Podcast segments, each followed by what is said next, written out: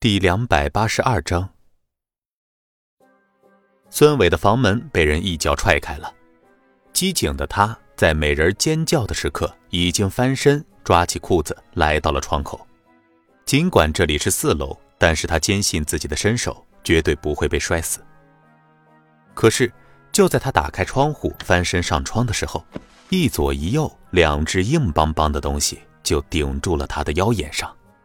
他下意识的哆嗦了一下，而后举着裤子，颤声说道：“兄兄弟，小心点容易走火。”“哼，不怕，我这枪可比你裤裆里的枪稳妥多了。”阴沟里翻船这事儿，号称千里独行的孙伟一辈子就翻过一次，也正是因为那一次让他成为了家臣，而这一次很明显，人家不会像当初那个人一样轻易的放过自己了。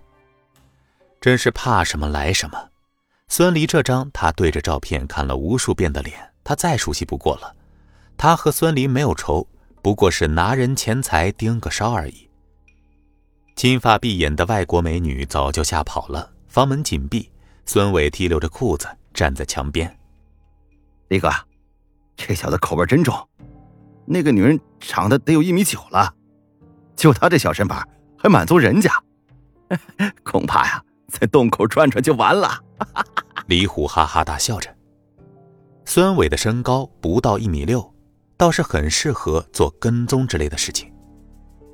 孙离沉声说道：“先把衣服穿上。”兄弟，有话好说，你问什么我就答什么，不要动手，我打不过你们。孙伟强自镇定，却有股子破罐子破摔的嫌疑，让孙离几人颇感意外。孙李悠悠地提好裤子，穿好衣服，而后不慌不忙地往衣兜里掏香烟。不过烟还没有掏出来，就被李虎一把抓住了手臂，而后强行伸手进了孙伟外套的内兜里。奶奶的，在这装什么大爷啊？哟，你这小衣兜没发现啊？里面东西不少呢，像个小仓库。啊李虎眼睛一亮，一下子将孙伟的外套脱了下来，一抖，接着。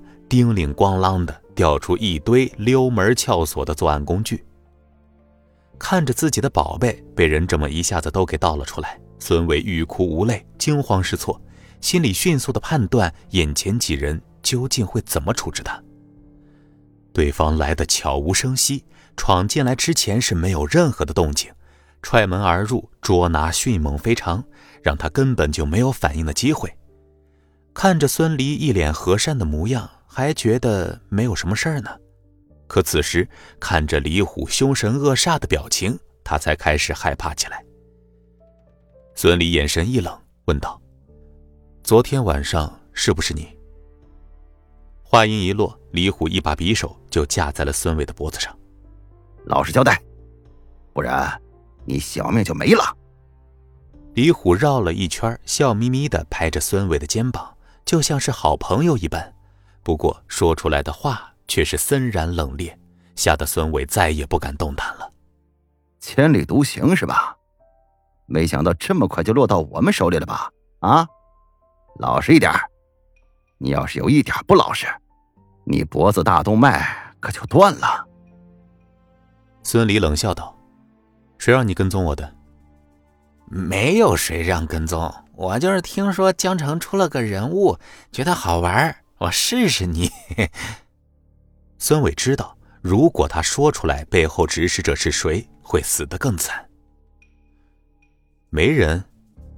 孙离看了李虎一眼，李虎会意，一把提起孙伟的后领，将他提到窗口。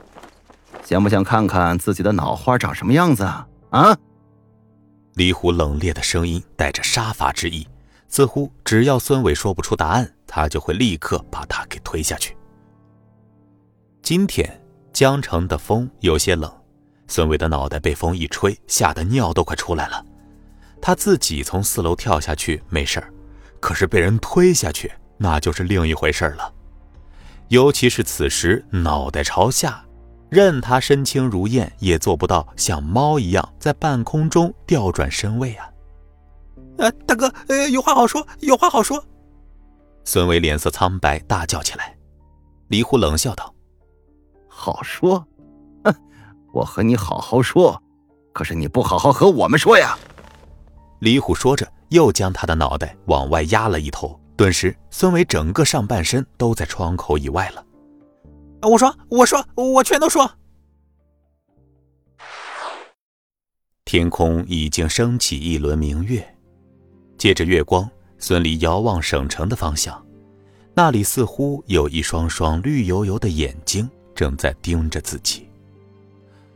马三甲的敌人还真是挺多的，真不知道送走了孙伟，还会不会有第二个和第三个所谓的千里独行进入江城。李哥，怎么处理啊？李虎往脚下晕倒过去的孙伟身上啐了一口，问道：“把他送给马三甲，咱们可是帮马三甲挖出来一条背后的大虫了，这好处可自然不能少要了。”孙离笑呵呵的说道：“嗯。”马三甲看着昏迷的孙伟，眼神中迸发出仇恨的光芒，一脚踩在孙伟的脚踝上，挑了脚筋，扔回省城。马三甲冷声说道。